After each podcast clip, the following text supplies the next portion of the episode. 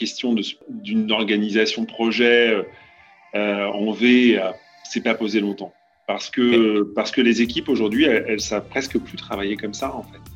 Bonjour à tous et bienvenue sur le podcast CIO Révolution, le podcast des DSI modernes. Je m'appelle Bertrand Ruiz, je suis le CEO de RSAS, une solution web qui permet à la DSI et à la direction générale de partager une vue claire des projets en cours, des décisions à prendre et des priorisations à faire. Pour faire le meilleur produit au monde, nous avons décidé de lancer ce podcast pour interviewer des DSI, moteurs de la transformation de leur entreprise, et tout faire pour comprendre leurs enjeux et leurs méthodologies. Nous y abordons des sujets comme l'organisation projet, les copiles, la relation à la direction générale, l'impact du no-code à le d'IT et bien d'autres choses encore. Grâce à eux et à leur feedback, aujourd'hui avec AirSAS, vos rapports projets de comité de pilotage sont faits en un clic, plus besoin de passer des heures sur PowerPoint ni à rechercher l'information dans vos emails. Vous avez une vue agrégée de toutes vos données projets, budget, risque, temps passé. Et pour éviter toute ressaisie d'informations, AirSAS se connecte à vos outils Microsoft Teams, Jira, Rike, etc. Sur ce, je vous laisse avec ce nouvel épisode à la découverte de nouvelles façons de faire. Ben, je vous présente euh, Julien Miro, qui est le CIO de l'entreprise Jouve. Euh, c'est un peu un contexte un peu particulier euh, pour, pour Jouve. Nous avons enregistré ce podcast en, début de un, début d'été et en fait Julien donc tu, tu m'en avais parlé vous avez une nouvelle assez assez forte qui, qui drive un peu un peu euh, ton quotidien aujourd'hui euh, et euh, c'est ça dont on va parler. Tu peux nous en dire un peu plus? Donc là, on a, on a gagné un, contrat qui va nous faire changer de, dimension parce qu'en fait, on, va quasiment doubler notre chiffre d'affaires en fait à travers ce, contrat américain. Ah ouais. et donc, on, rentre dans une phase d'hyper-croissance. Et puis, c'est vrai que le succès appelle le succès. Donc, du coup, c'est toujours pareil. C'est qu'en fait, on est en tension. Il y a un peu d'inquiétude. On est un peu recroquevillé. On tient, on tient, on tient. Et puis d'un seul coup, ouais. c'est l'explosion. Et là, en fait, euh, on est déjà quasiment. Euh, on n'est pas saturé, mais c'est quand même un vrai challenge. Et en même temps, nos autres clients bah, sont attirés aussi par le succès, se disent bah oui, c'est une boîte qui se développe, donc du coup, on signe avec eux. Et, euh, donc du coup, c'est il y a à la fois en fait une, espèce de griserie, mhm. et puis et puis en même temps toujours un peu ce voilà, c'est quand même toujours une à la fois une difficulté c'est enthousiasmant, mais c'est quand même difficile de, pouvoir gérer des, croissances aussi importantes euh, en termes de ressources, en termes de méthodes, en termes d'exigences. Euh, et, donc ça, euh, ça se traduit par aujourd'hui par, par, beaucoup d'organisations, effectivement une préparation à pouvoir changer d'échelle, beaucoup de management pour accompagner justement cette exigence et ces changements-là. Euh, et, donc là, on est plutôt, en, je dirais, sur le, la rampe de lancement, parce qu'en fait, euh, on est, là, c'est des vacances, donc on est plutôt à préparer le terrain. Et puis en septembre. Euh, et vous, opérationnellement parlant, qu'est-ce que vous mettez en place pour que ça puisse, ça puisse monter en puissance? C'est quoi les, les, registres un peu? Le Jouve, en fait, vend à deux grandes activités. Une activité qui est plutôt des, solutions qui permettent de, gérer des process métiers, d'être digitalisés avec une, dominante euh, autour du document pour lequel on a une expertise. Et puis un autre pan de l'activité IT qui est euh, plutôt euh, du développement à façon. Et là, en fait, on a gagné un gros contrat américain où on va gérer en fait le process de, traitement du brevet américain. Et, donc, c'est un, chantier qui est colossal pour nous on, enfin, on se parle de monter une usine, euh, monter une solution complète pour pouvoir traiter ce, nouveau besoin euh, pour lequel on a une expertise, puisqu'on le fait déjà pour le, brevet européen, euh, mais à une échelle en fait américaine. Quoi. C'est, un peu Aux États-Unis, les voitures elles sont plus grosses, les trottoirs ils sont plus grands, les routes elles sont plus grandes, les projets ils sont plus gros aussi. Et donc, donc moi en fait, du coup, mon, mon, travail dans ce cadre-là, c'est c'est euh, d'accompagner l'équipe opérationnelle dans la construction d'une solution euh, qui va permettre de gérer ce process de traitement euh, du brevet américain pour qu'ensuite des opérateurs puissent finaliser en fait une dématérialisation complète d'un document au caractère prêt. Ce qui est, ce qui est un vrai challenge. Donc, c'est plus un rôle de CTO que de DSI sur ce point-là.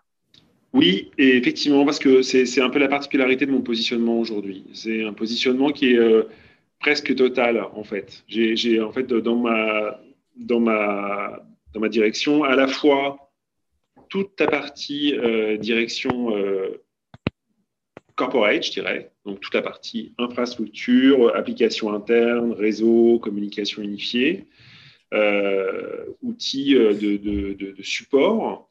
Et puis j'ai en fait des équipes IT Core en fait, qui font soit du dev qu'on vend à nos clients directement. Donc là, on répond à des appels d'offres, on fait du développement à façon, de plateformes, de sites web, plutôt sur un positionnement de développement complexe.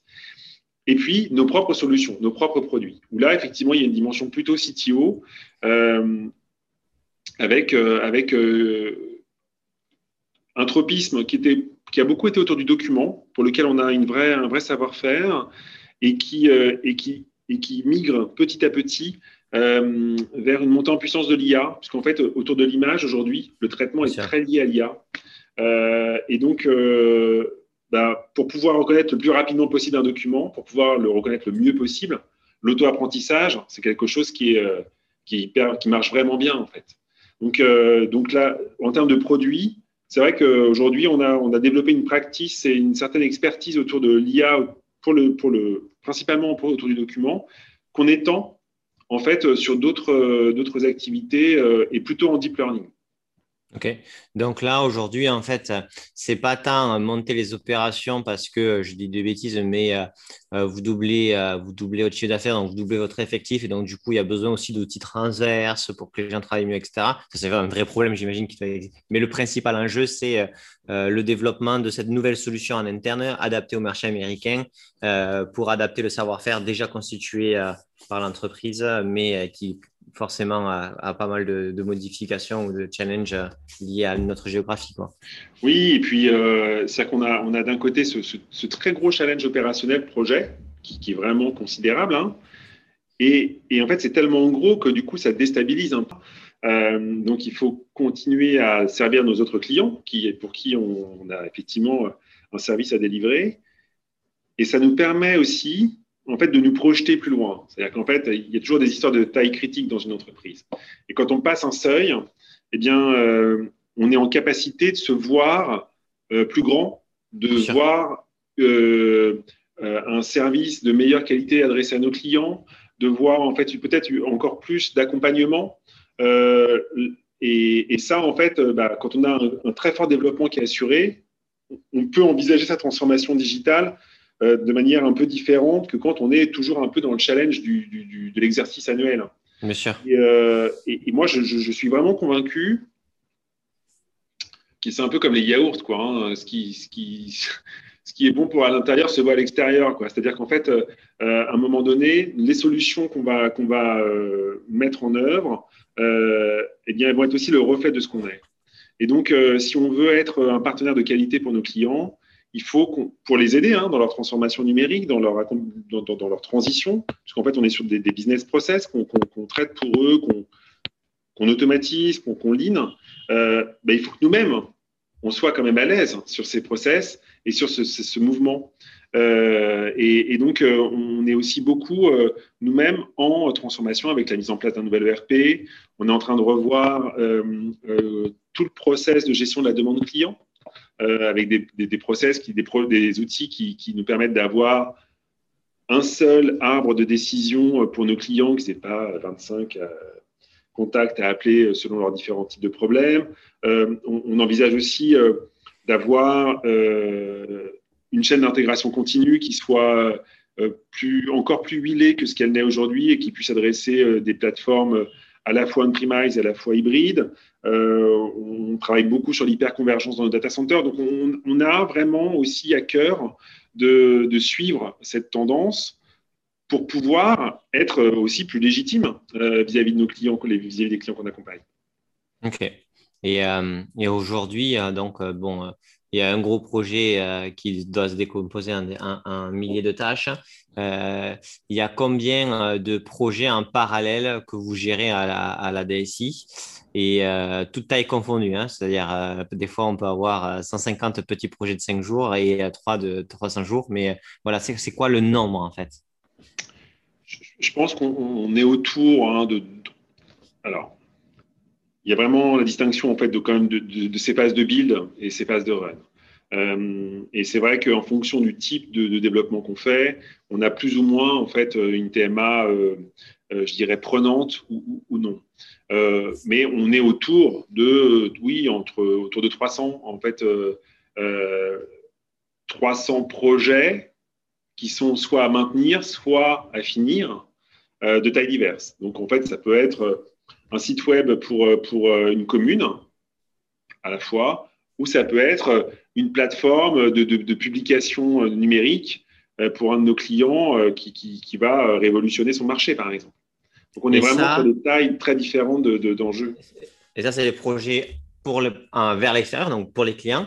Donc, et est-ce que par rapport à des projets, vous, internes sur le développement, le, des projets pour améliorer vos opérations, voilà, enfin, les, les, projets aussi uniquement jour pour jour? Alors, en fait, si on se parle, hormis les produits, hein, qu'on développe. les produits. On a, euh, on a effectivement euh, la mise en place d'un ERP qui est, euh, qui, qui, qui, est déjà quand même. Qui est prenant. C'est quand même toujours, c'est quand même jamais simple en fait de, de, de, rentrer dans, ce costume de l'ERP qui est toujours quand même un, peu rêche hein, au début. c'est pas si facile d'être confortable là-dedans. et en même temps, on sait bien que ça va nous apporter beaucoup de, de facilité dans, le reporting, dans le suivi de, de nos marges, dans, le pilotage économique. Euh, on est également en train de, refondre, je le disais, en fait, euh, c'est le deuxième pan, euh, notre, notre portail client, notre capacité nous-mêmes à gérer en fait des demandes de support, que ce soit en interne ou en externe, puisqu'en fait une partie des, en fait, parfois on travaille pour ce qu'on appelle donc la production, la production de notre client interne qui elle-même bosse pour un client externe. Et donc, euh, bah, nos collègues de la production, bah, quand ils ont des problèmes, c'est des tickets internes qu'on reçoit. Et, en revanche, l'enjeu est quand même très important, parce que si on bloque, euh, je sais pas, 500 ou 200 euh, opérateurs, évidemment, enfin moi, j'en entends vite parler. Quoi. Donc, donc ça, c'est le deuxième gros projet en fait que, que, nous allons lancer. Et puis après, on a des projets qui sont qui sont presque finis comme un outil de, gestion du temps. Euh, donc, euh, sur la partie time tracking, euh, quand on a un, business qui est aussi basé sur des, opérations humaines, c'est vraiment utile d'avoir ce type d'outil. Et puis, c'est vrai qu'avec le, le, télétravail qui s'est vraiment beaucoup développé, bah, c'est des outils qui sont assez pratiques pour savoir qui est là, qui n'est pas là, qui est en télétravail, où, sont nos collègues, euh, plus des. Après, on peut voir ça comme des gadgets, mais moi je trouve ça assez utile. La, météo aussi, euh, de, l'ambiance. De l'ambiance euh, Et ça, vous avez développé à l'interne ou vous avez pris une solution externe? Non, non, on a pris une solution externe en fait. Ouais. Sur la partie, sur la partie outils corporate, aujourd'hui, le marché. Et c'est quoi comme solution, juste pour curiosité? On a pris, euh, donc on a pris Cégide pour, euh, pour la partie euh, gestion du temps qui, qui, va bien avec notre outil de paye. et on va probablement en fait s'appuyer sur la, solution Jira Atlassian pour, pour développer notre outil de, de gestion de la demande. Ok. Et parce que moi, par ça, ça m'intéresse. En fait, moi, ce que je vois, c'est qu'il y a la gestion du temps. Il y a aussi tout ce qui est euh, CAPEX, OPEX, euh, facture qui est dans, euh, dans l'outil expert enfin, de, comptabilité. Ensuite, on va avoir l'exécution des projets dans Jira, par exemple, puisque vous êtes, vous êtes IT, donc c'est votre outil. Et en fait, l'agglomération de tout ça dans un portefeuille global pour comprendre où sont mes projets globalement, combien ça me coûte, où j'en suis, etc. Vous utilisez quoi? En fait, on, le croisement, on utilise beaucoup Power BI. Ok, c'est par Power BI que vous faites la, la, consolidation, ouais. Ok. Euh, et, c'est vrai que l'outil est quand même. Euh, alors, j'ouvre, hein, c'est une boîte euh, qui est quand même assez teintée tech, comme beaucoup de développeurs. Et même les personnes qui travaillent sur les process industriels, ils ont souvent un passé un peu, soit, soit d'ingénieur méthode, mais il y a quand même une, une, vraie appétence en fait à, à, la technique. Et donc, du coup, des outils de self-service comme ça, ça marche super bien. Ils font hyper rapidement des trucs super. Euh, et du coup, ça nous permet aussi de développer pas mal de management visuel. Euh, et donc, du coup, de, sortir du PowerPoint euh, classique en termes d'outils de, de, présentation, de support de présentation, mais d'avoir directement une vraie discussion par rapport aux chiffres qui sont mis, dont on donne du sens directement à travers les filtres ou les croisements qu'on va opérer. Et ça, c'est quand même aussi très intéressant de, de, de, faire une analyse de pipe, une analyse de, de gros clients, en fait. Qu'est-ce qui marche le mieux chez les uns, chez les autres Quels sont les produits qui marchent le mieux euh, Où on en est de l'avancement projet Tout ça, ces, réconciliations, c'est euh, vraiment, euh, ça peut être vraiment pertinent et ça peut faire apparaître euh, des analyses qu'on n'avait pas du tout imaginées. OK. Et donc, du coup, dans Power BI, c'est vraiment l'outil qui vous permet d'interconnecter la donnée euh, les données, euh, voilà, toutes liées au temps, à l'argent, au projet, etc., pour mieux comprendre en fait les opérations de votre business. Quoi. Exactement. Ouais, ok, trop bien, super intéressant. Et euh, donc du coup, par rapport à, votre nouveau projet, vous, vous, vous avez une, un, ramp-up, on va dire, de, build, on va dire, pour pouvoir vous préparer, qui est de combien de temps par rapport au moment où ça ça va devoir vraiment accélérer? On est entre euh, on est 12, 12, 15 mois. On n'est pas arrêté. Euh, et donc, euh, donc là, on est sur notre première préoccupation, c'est le recrutement en fait. franchement. Ah ouais. J'imagine. recrutement. Aux États-Unis ou en France? Les deux, les deux, mon capitaine. on recrute donc à la fois aux États-Unis et, et, en France, on recrute une quarantaine de personnes. Donc c'est quand même considérable en fait aujourd'hui sur nos basé en fait en province essentiellement d'ailleurs, euh, à Mayenne et, à Lens.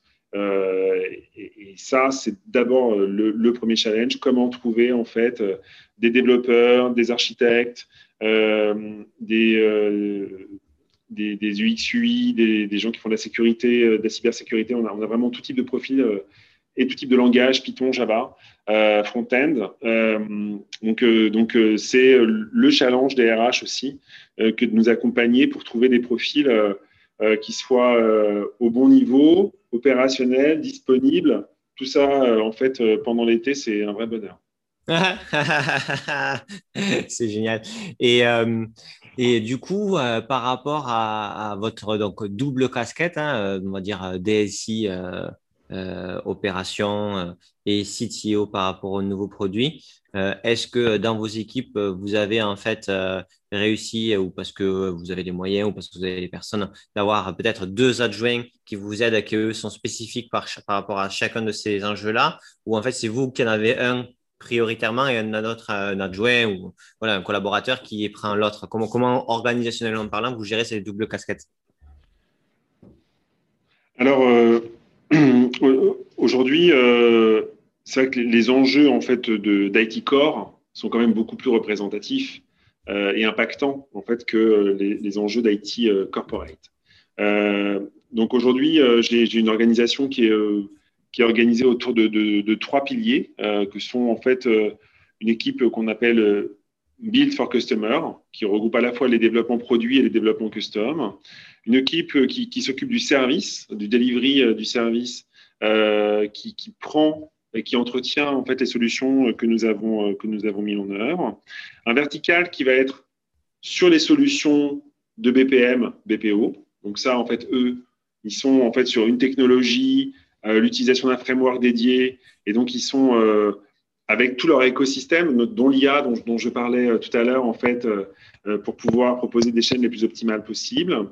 Et puis, une équipe de professional services qui se développe de plus en plus pour pouvoir accompagner nos clients euh, sur, euh, sur l'intégration de nos solutions. Donc ça, c'est vraiment, euh, je dirais, les, les, les, les, fondamentaux en fait, du service, du delivery client en fait, pour, pour, pour Jouve. Et puis après, je vais avoir des fonctions qui sont plus transverses. Donc les fonctions transverses, ça va être les opérations IT. C'est-à-dire qu'en fait, aujourd'hui, Jouve a deux data centers en propre. On propose un hébergement souverain à nos clients le data center, il n'est pas que pour les clients, il est aussi pour nos solutions à nous. Donc en fait, euh, ça c'est vraiment un socle euh, très important pour l'entreprise euh, et qui, doit aussi suivre une évolution qui est quand même assez, assez forte hein, avec l'infra code, de plus en plus en fait d'automatisation dans la gestion de l'hébergement et des, infrastructures. Donc, donc ça c'est un socle qui est transverse à la fois à l'IT interne et à l'IT euh, client, je dirais. J'ai également dans le même esprit euh, deux autres fonctions qui sont très euh, transverses, qui sont la cybersécurité. On sait bien qu'aujourd'hui, les, les problèmes de cybersécurité arrivent souvent plutôt par la partie corporate que, par la partie core. C'est quand même un classique du genre. Donc là, avoir une équipe de cybersécurité qui soit, dont on puisse bénéficier aussi sur l'environnement workspace, c'est très important. Euh, surtout que je joue à, des clients qui sont euh, beaucoup de clients euh, qui, qui, évoluent dans un monde réglementé comme la banque ou la santé.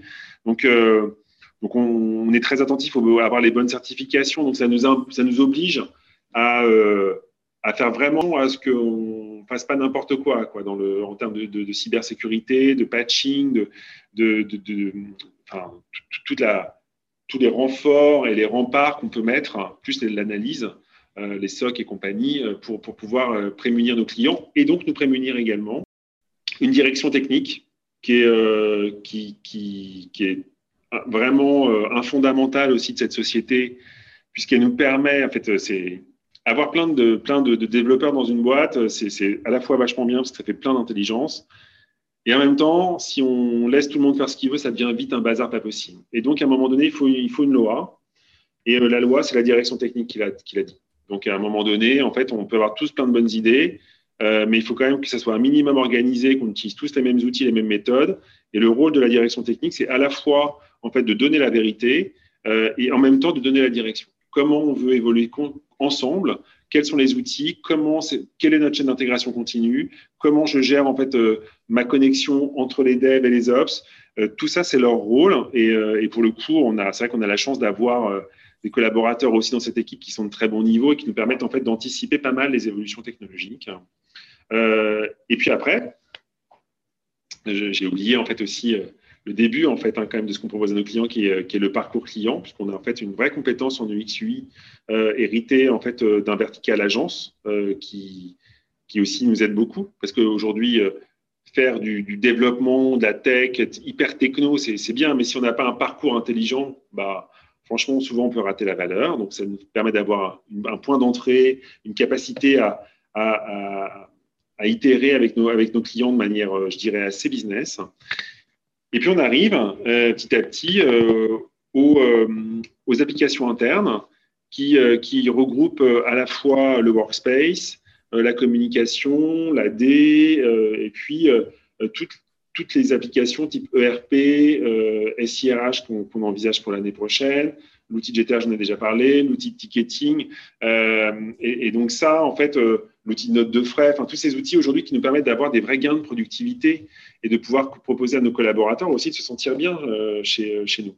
Euh, c'est vrai que dans un monde qui est de plus en plus dématérialisé, bah, c'est quand même pas mal d'avoir des outils qui nous permettent de travailler aussi chez nous dans des bonnes conditions. Donc ça, c'est l'autre pan. Et c'est aussi très important puisque, en fait, tout se nourrit.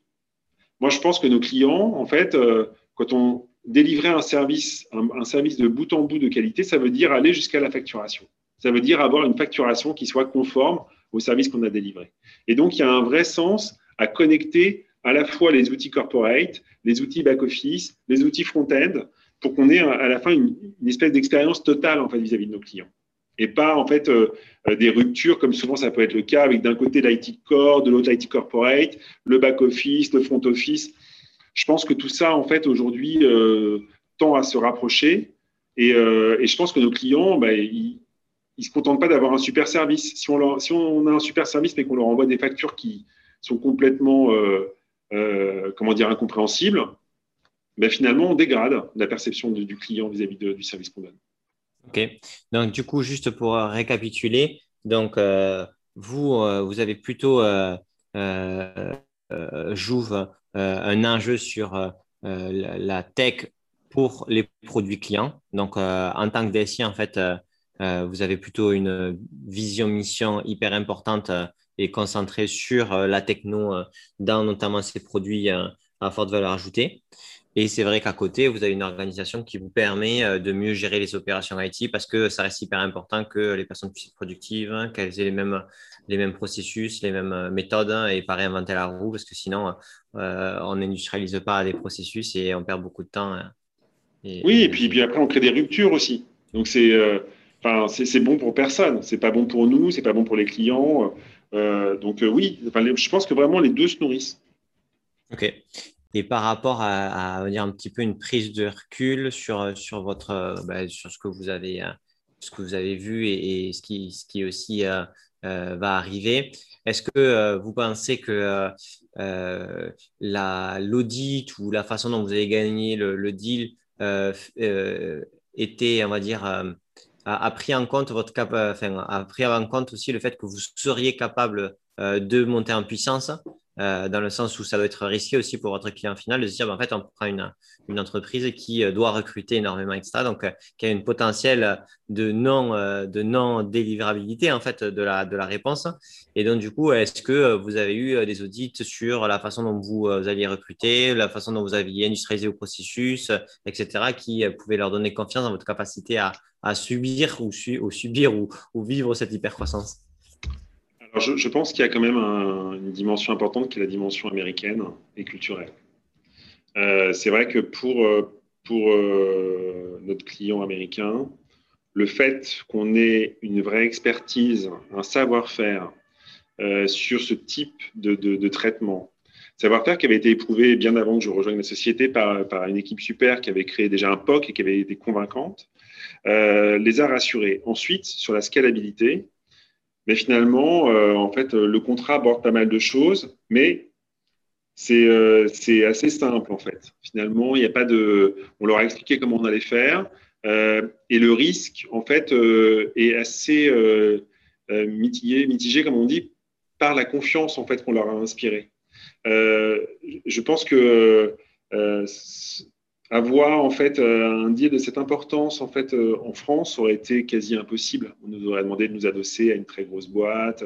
Là, en fait, on a considéré qu'effectivement on savait faire. On l'a aussi démontré hein, à travers euh, une maquette qui était quand même assez aboutie. on a su être convaincant parce qu'on a le savoir-faire, parce qu'on le fait déjà pour, les brevets européens.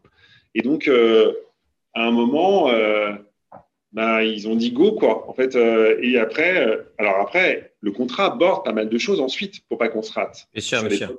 Mais ils y vont quand même. Quoi. Il y a un aspect euh, just do it qui, qui, qui, nous sert vraiment. Hein. Ouais, mais qui n'est pas forcément une culture française euh, du, euh, du moindre risque ou de vous êtes encore un peu trop jeune sur votre savoir-faire. Donc, en fait, on va préférer prendre une solution. Je connais tous les jours. Je, je vois bien. je vois bien. Et euh, donc, OK. Donc, en fait, culturellement parlant, ils font confiance dans votre capacité d'exécution parce que vous avez prouvé que c'était bon, mais ils se battent en termes de contrat, ce qui est normal. Mais dans tous les cas, maintenant, vous y êtes, vous y êtes. Oui, Maintenant, il n'y a plus. et euh, et euh, non, super intéressant. Et ensuite, au niveau donc, euh, de la gestion de, de ce projet, qui va être assez clé, comment vous l'appréhendez? Vous l'appréhendez plutôt comme alors, je vais faire des, je vais faire des grandes cases qui sont pas aussi que noir ou blanche, mais euh, un gros ERP euh, où en gros euh, on détaille les 800 000 tâches qu'il y a, on les time dans le temps et on sait dans quelle ordre de le faire. Est-ce qu'on le produit plus comme, on va le faire plutôt comme un produit? On sait où on veut aller, mais par contre, on va faire, on va avoir des, on va avoir plutôt des, meetings continus pour définir, avancer stack by stack en avancement. voilà, c'est quoi la typologie d'organisation pour répondre à un challenge comme ça? En fait, euh, comme, comme on est. Euh, c'est une boîte de, qui fait du développement depuis longtemps et qui, euh, qui, qui, a intégré l'agilité vraiment depuis euh, une bonne dizaine d'années, en fait. Donc, donc, franchement, en fait, la, la question d'une organisation projet en V s'est pas posée longtemps. Parce que, parce que les équipes aujourd'hui, elles, elles savent presque plus travailler comme ça, en fait c'est euh, les développeurs, en fait, quand ils ont, quand ils ont, quand ils sont pas, pas si vieux, ils sont habitués à l'itération, ils sont habitués aux cérémonies, ils sont habitués à travailler euh, euh, dans des sprints. revenir à des, spécifications qu'on nous donnerait, qui seraient forcément incomplètes, qu'il faudrait développer pour ensuite les recéter, puis ensuite les refaire.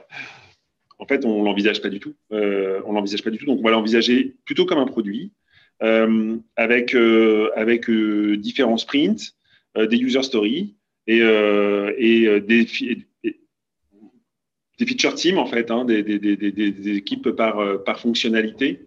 et puis après, qui sont qui sont donc un peu les unes à côté des autres et puis en fait de la verticalité sur la gestion de bases de données sur la gestion des identités sur la gestion de, de, de, l'API donc on est, on est vraiment sur une approche oui plus plus produit avec un client euh, qui pour autant en fait euh, n'a pas forcément cette notion de product owner parce que nous on sait, on est un peu expert pour ça. Donc, euh, mais on a quand même ces points de de, de delivery réguliers qu'on peut partager avec eux. et ça c'est quand même hyper important pour éviter de se rater sur des projets qui, sont quand même très longs. on l'a pas envisagé autrement, franchement. Ok. Et donc du coup cette capacité à développer le produit dans le temps de fait pas un peu euh, peur euh, à la direction sur le fait d'être euh, dans, une planification, on va dire, moins rassurante, hein, je ne dis pas efficiente, mais rassurante. voilà, comment la direction gère en fait cette, cette difficulté d'avoir le, timing de tout ça? On a structuré le projet en sprint qui nous donne quand même euh, des points de sortie sur les grandes features, sur les grandes fonctionnalités. Donc, on arrive quand même à donner de la visibilité sur comment on s'assure qu'on va arriver à bon port avec euh, l'ensemble de l'équipage sur le bateau. Euh, maintenant, on vient de démarrer, donc évidemment, c'est la, mer est calme. quand, quand on, si jamais on commence à avoir des décalages sur du delivery de plusieurs fonctionnalités, probablement euh, qu'on aura plus à montrer. Mais, là, en fait, on n'est pas encore, on est un peu dans la lune de miel, en fait. Hein. Le kick-off, euh, j'ai un de mes collaborateurs euh, il n'y a pas si longtemps qui me disait, moi j'adore les kick-offs. Dans les kick-offs, tout se passe bien, on est tous contents. Quand on commence à avoir les, audits de, voilà, de, critical design, là pour le coup, c'est un peu différent. Quoi. Mais pour le moment, en fait, on est, on est assez, euh, on est, l'entreprise de toute façon se met en marche pour pouvoir délivrer euh, ce projet-là et, il ne va pas aller contre finalement les, la façon de faire de la boîte telle qu'elle est. C'est-à-dire qu'on ne va pas nous imposer un truc, euh, alors que c'est les développeurs hein, qui font, les développeurs qui, font le, succès du projet. Hein. donc, il faut qu'ils puissent travailler en confort. Ok.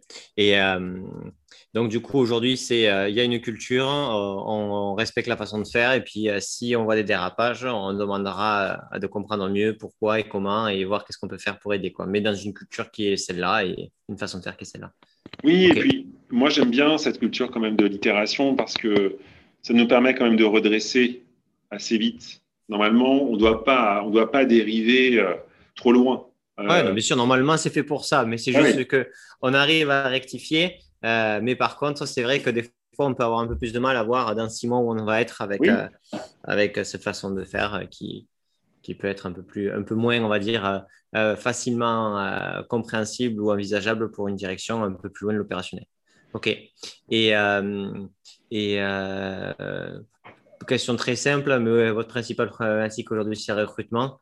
Est-ce que dans vos équipes IT, euh, vous avez mis en place des choses pour aller chercher euh, des talents euh, pour, voilà, pour, pour créer ces produits ou est-ce que c'est vraiment que l'équipe RH qui s'en occupe et vous relayez, enfin vous aidez un peu? Alors, on est vraiment en train de, de, travailler aussi sur notre attractivité. Pour, pour se montrer, je dirais, aussi beau qu'on est en vrai. En fait, Jou, c'est une société qui est assez modeste dans son, dans son ADN. Euh, avec, euh, avec un vrai savoir-faire et une excellence dans le delivery. En fait. Donc les développeurs sont, pour, pour, pour, pour la majorité d'entre eux, en fait, recrutés euh, avec un très bon niveau, mais en même temps, on ne se le dit pas vraiment. et donc, alors, je, je, pense que pour, pour, pour les sites en fait, sur lesquels ils travaillent, qui sont en province, Rennes, Mayenne ou Lens, en fait, ça se sait un peu dans le Landerneau, mais, mais pour le coup, c'est pas non plus si, si évident. Donc là, en fait, on a décidé aussi de, de montrer euh, que nos collaborateurs, eh ben, quand ils venaient chez nous, ils restaient longtemps. On a très peu de turnover. On a des, développeurs qui sont là depuis 10, 15 ans, en fait, ce qui est quand même pas si fréquent euh, dans les boîtes de tech. Euh, qu'on travaille sur de nombreuses technologies, qu'on a euh, un vrai virage avec l'IA qu'on est en train de prendre et qu'on souhaite vraiment développer.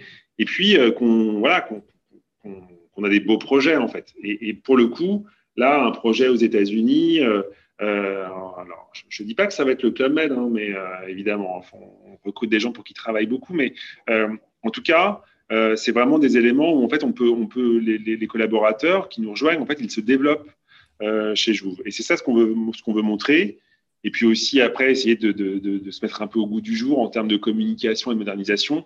Et, euh, et donc, euh, et les RH, et moi-même hein, aussi, parce que je, je, voilà, on apprend toujours, en fait, aussi euh, comment discuter avec des gens, des jeunes qui sortent de l'école aujourd'hui. Bah, ce qu'ils attendent d'une entreprise n'est pas forcément la même chose que moi à 45 ans. donc, et, et, la façon d'appréhender l'emploi n'est pas la même non plus. Donc, c'est à nous, en fait, aussi de nous adapter.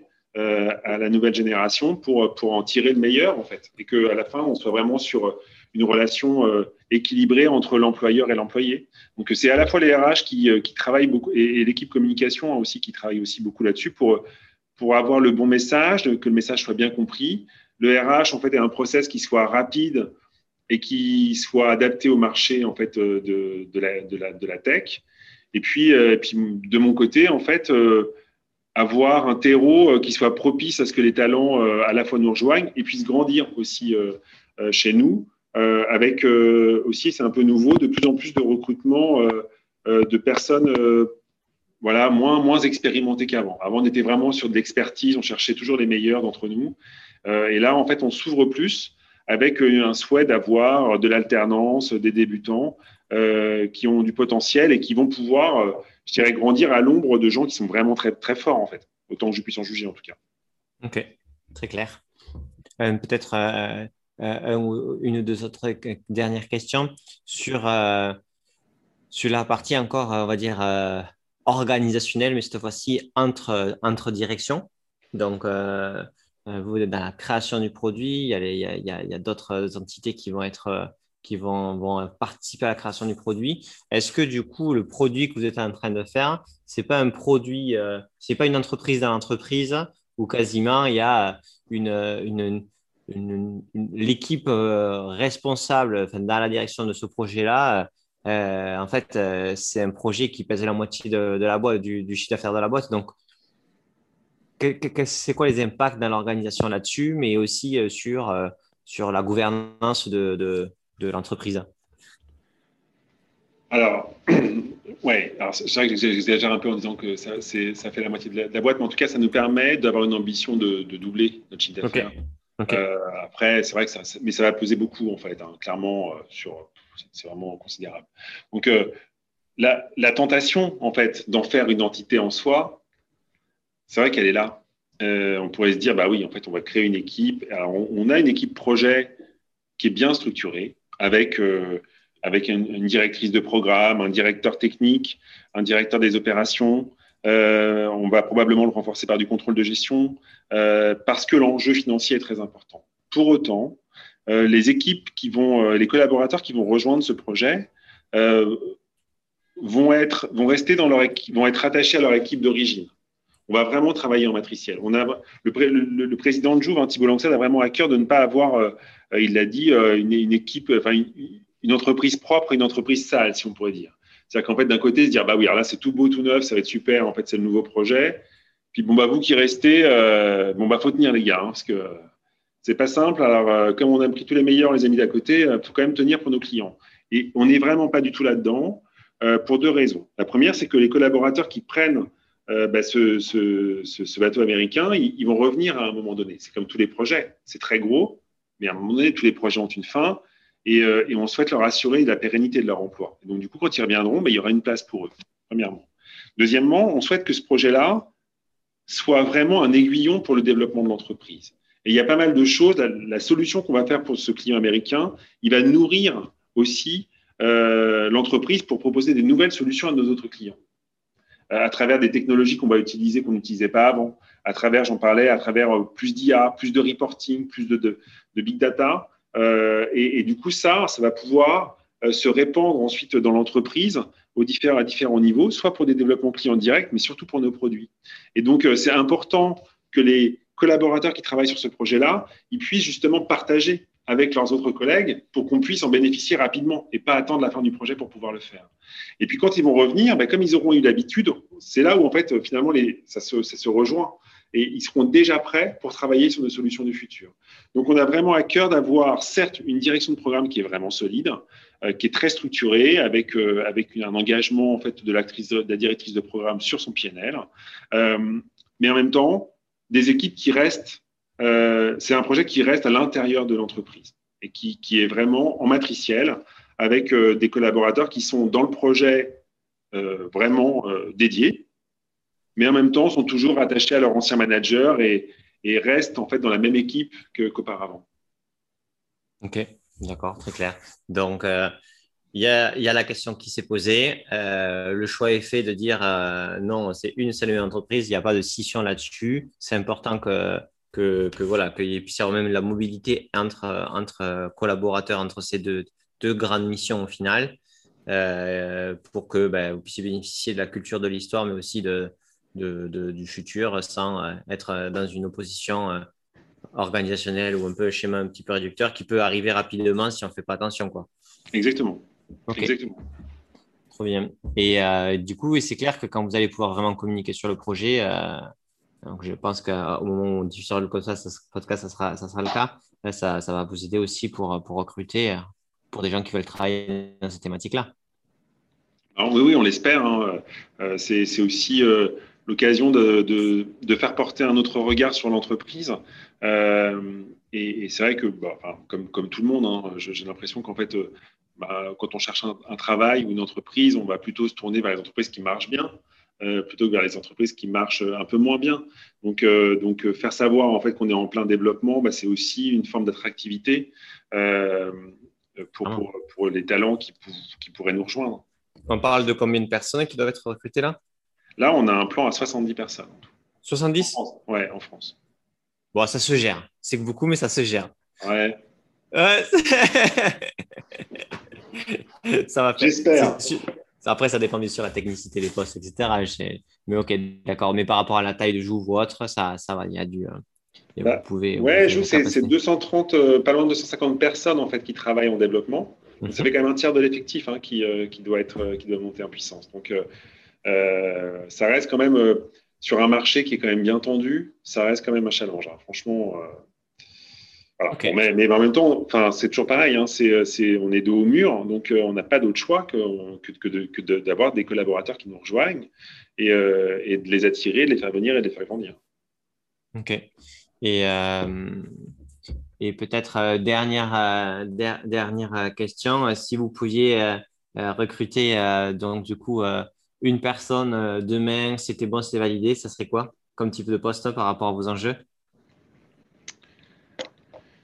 Ce serait euh, probablement un développeur Python et qui connaît un peu le Java, si c'est possible. Là, les grandes guerres arrivent. ok, d'accord. Donc, euh, pas un mouton à sec pattes, mais quand même bien, bien, bien quatre pattes, bien comme il faut. Quoi. ça. Puis s'il est fluent anglais et qu'il a quelques notions de cybersécurité, c'est Ça serait parfait. ok, je prends, je prends le point. Bon, super. Bah, écoutez, en espérant que dans le podcast, euh, des personnes qui se reconnaîtront ou auront envie, euh, le projet a l'air dans tous les cas assez dingue. Ça, c'est création d'un création produit hyper technique, un marché américain, nouvelle équipe. Il y a de quoi, il y a de quoi bosser, euh, trouver des, des, du kiff dans le faisant et, euh, et du change. Donc, c'est cool. Oui, ouais, carrément. Ça casse un peu aussi l'image, euh, pas, pas, de jeu, parce que je ne me permettrai pas, et puis je ne la connais pas assez, mais de, de, de, SN où, le, où on y rentre dedans pour faire du Excel déguisé. Quoi au moins là, il y a de la tech euh, et, euh, et, du, et, de la complexité. Exactement, ça pour le coup, on n'en manque pas. J'en ai à l'appel, donc euh, tous ceux qui veulent. Rejoignez-nous. c'est bon, ben, c'est un bon message. Bon, super. Est-ce que vous avez quelque chose à rajouter, Génial ou pas? Non, non, mais merci beaucoup Bertrand hein, pour cet échange. C'était, c'était je trouve, intéressant de, de, pouvoir bah, partager ce moment-là aussi, en fait, qui n'arrive pas si souvent dans, dans, dans une boîte, de grands virages. Euh, donc, euh, donc, du coup, euh, bah, merci pour. pour Avec plaisir. Super. Pour les, les, bonnes questions. Il n'y a pas de bonne réponse, c'est une bonne question. Bon, mais j'espère que vous avez kiffé ce podcast. comme toujours, n'hésitez pas à le partager sur LinkedIn, à le partager à, à, vos collègues, chefs de projet IT, DSI ça nous aide toujours à, trouver de nouveaux et de, des DSI toujours plus intéressants. Et euh, écoutez, ciao